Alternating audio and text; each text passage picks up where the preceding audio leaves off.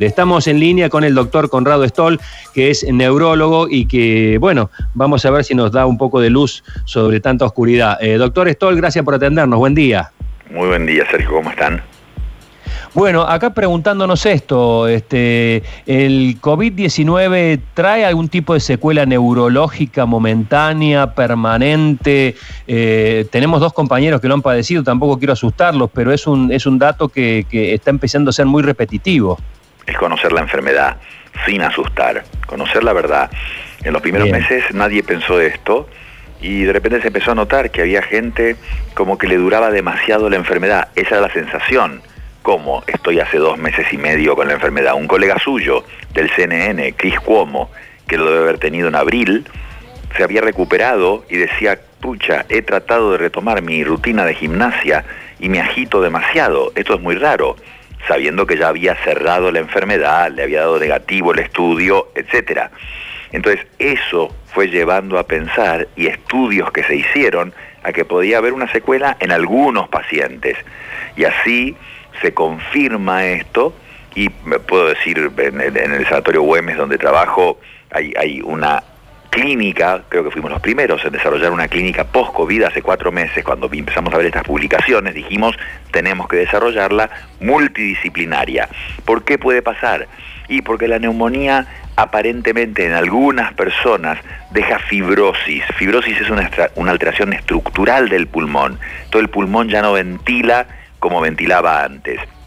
No estoy diciendo que sea absolutamente irreversible, no lo sabemos, pero fibrosis que pudiera ser reversible, eso explica trastornos respiratorios. En el corazón se han hecho estudios en jóvenes, en atletas, en personas mayores y en algunos análisis como un alemán, hasta el 70% de las personas tuvieron miocarditis, inflamación del músculo del corazón y eso causa arritmias. Entonces, otra complicación importante más. Y, por último, la neurológica y esa famosa niebla cerebral eh, es una de las varias pero la niebla se refiere a que las personas quedan con una dificultad de concentración, de atención y de memoria, aún personas jóvenes que lo han padecido, además de que pueden inflamarse los nervios, los músculos, y la gente pueda tener ACV, y si el que tiene una ACV por esta causa, obviamente la secuela es la del ACV, que puede ser una parálisis de una parte del cuerpo, ceguera, pérdida del habla. Es decir, el mensaje fundamental de esto y del hecho que la gente se puede reinfectar, infectarse dos veces, el que ya lo tuvo lo puede volver a tener, eso ya lo sabemos, el mensaje es nos tenemos que cuidar, porque no es que lo tengo, la paso mal dos semanas, diez días y ya se acabó.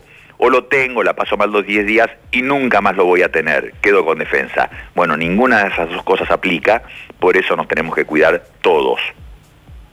Eh, doctor, la, vida que, ha llevado el paciente, eh, si es un paciente, más allá del tema de la edad, ¿no es cierto? Que ya hay un grupo de riesgo perfectamente delimitado, pero digo, la vida que ha llevado adelante, eh, si ha practicado deporte, si ha llevado vida sana, ¿influye también en esto?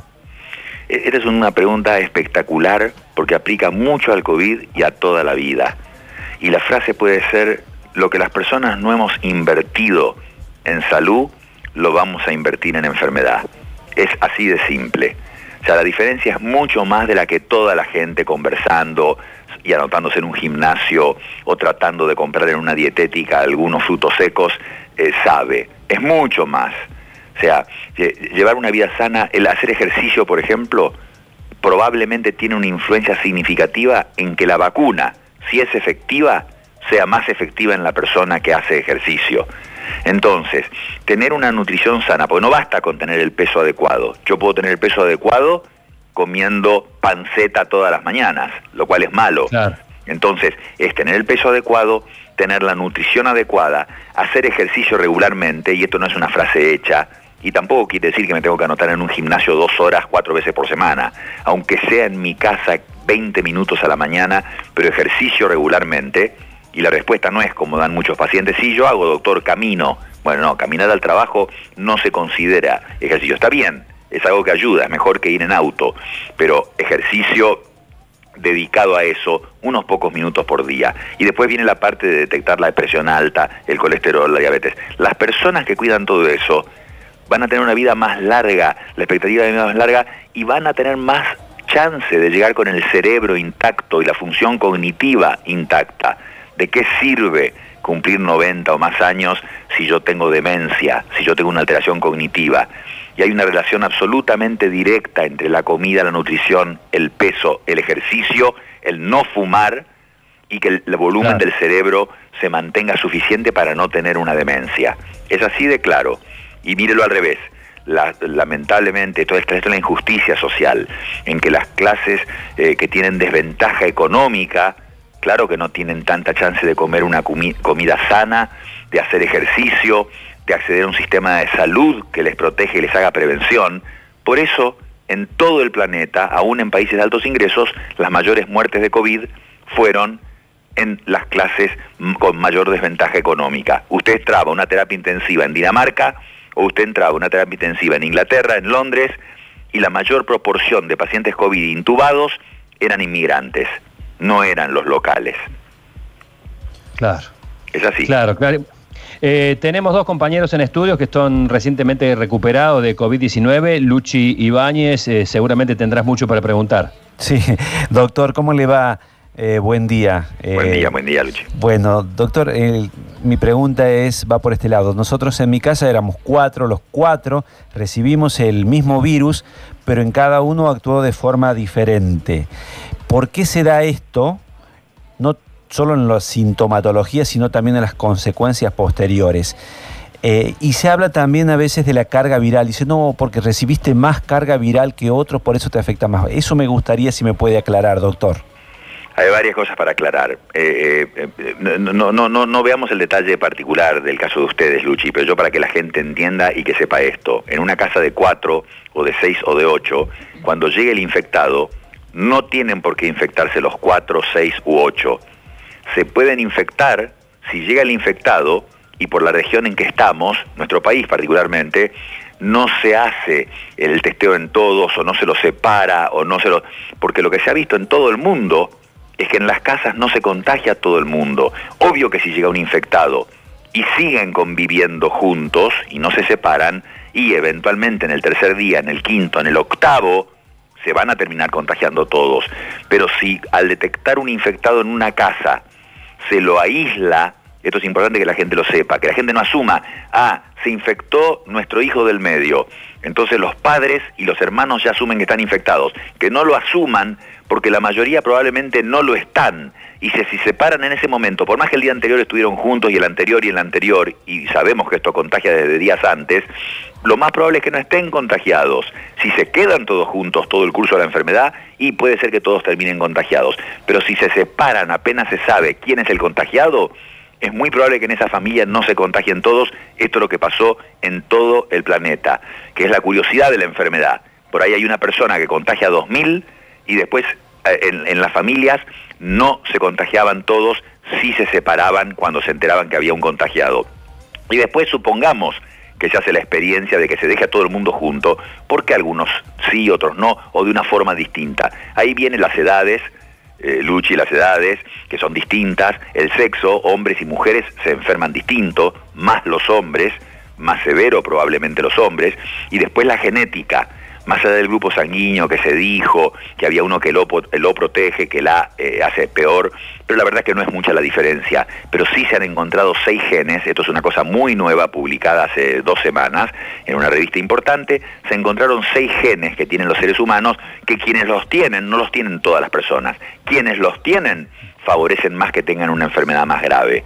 Así que hay una cuestión personal genética, incluso ser hombre, incluso las edades, incluso que por ahí alguien en la familia tenga más exceso de peso. El que tenga exceso de peso tiene más chance de tener una versión peor. O sea que hay cantidad de factores que determinan qué pasa dentro de una casa cuando aparece un contagiado, pero que la gente sepa que no necesariamente van a estar todos contagiados, porque si hoy se enteran que dio positiva la PCR y están juntos de hace cinco días, uno es razonable pensar, uy, nos contagiamos todos. No es así. Si se separan el día que saben que la PCR es positiva, el que la tiene positiva, muchos de los otros pueden no contagiarse.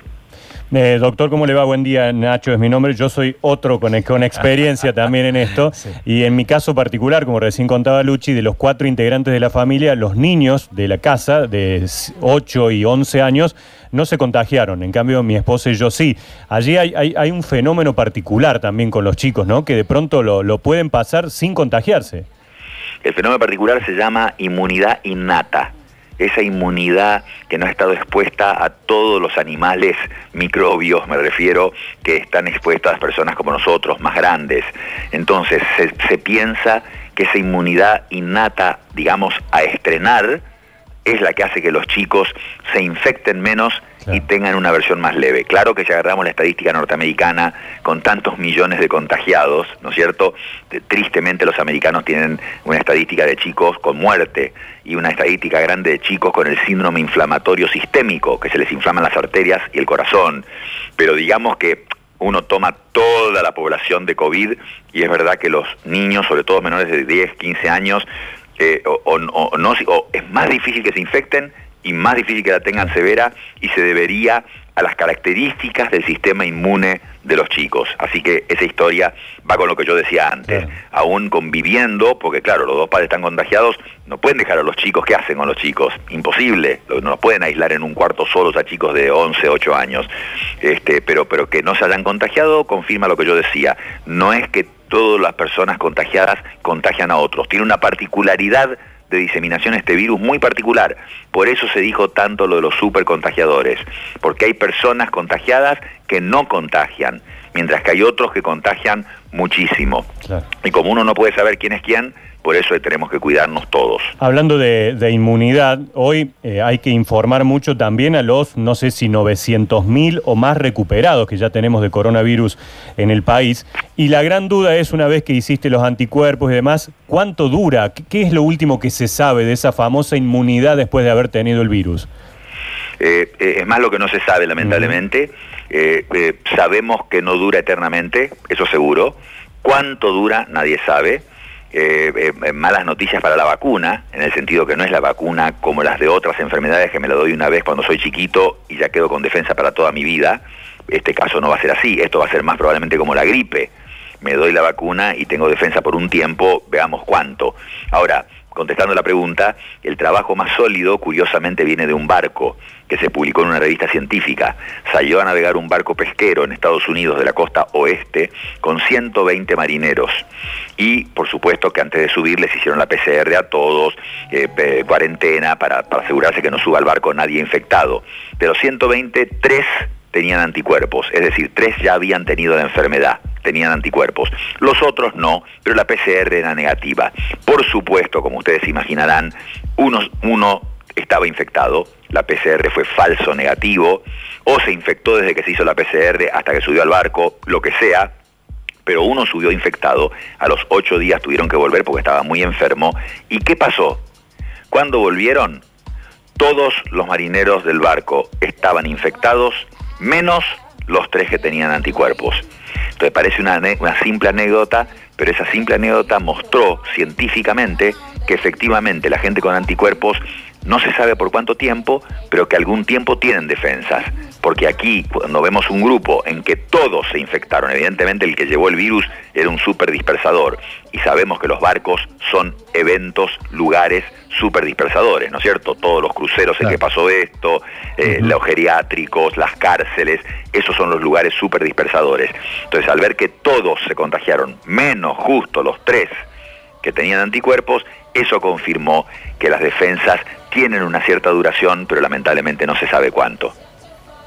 Eh, doctor Conrado Stoll, muchísimas gracias por este contacto. La verdad que nos ha esclarecido bastante, además de dejarnos tirados en el suelo con la voz que tiene. La verdad que nosotros no deberíamos hacer radio, sino dejarle el micrófono a usted. Pero deje, que los levante con un, aviso. Voy a, hacer, voy a pasar un aviso. Esta es la semana de conciencia del ACV, accidente cerebrovascular.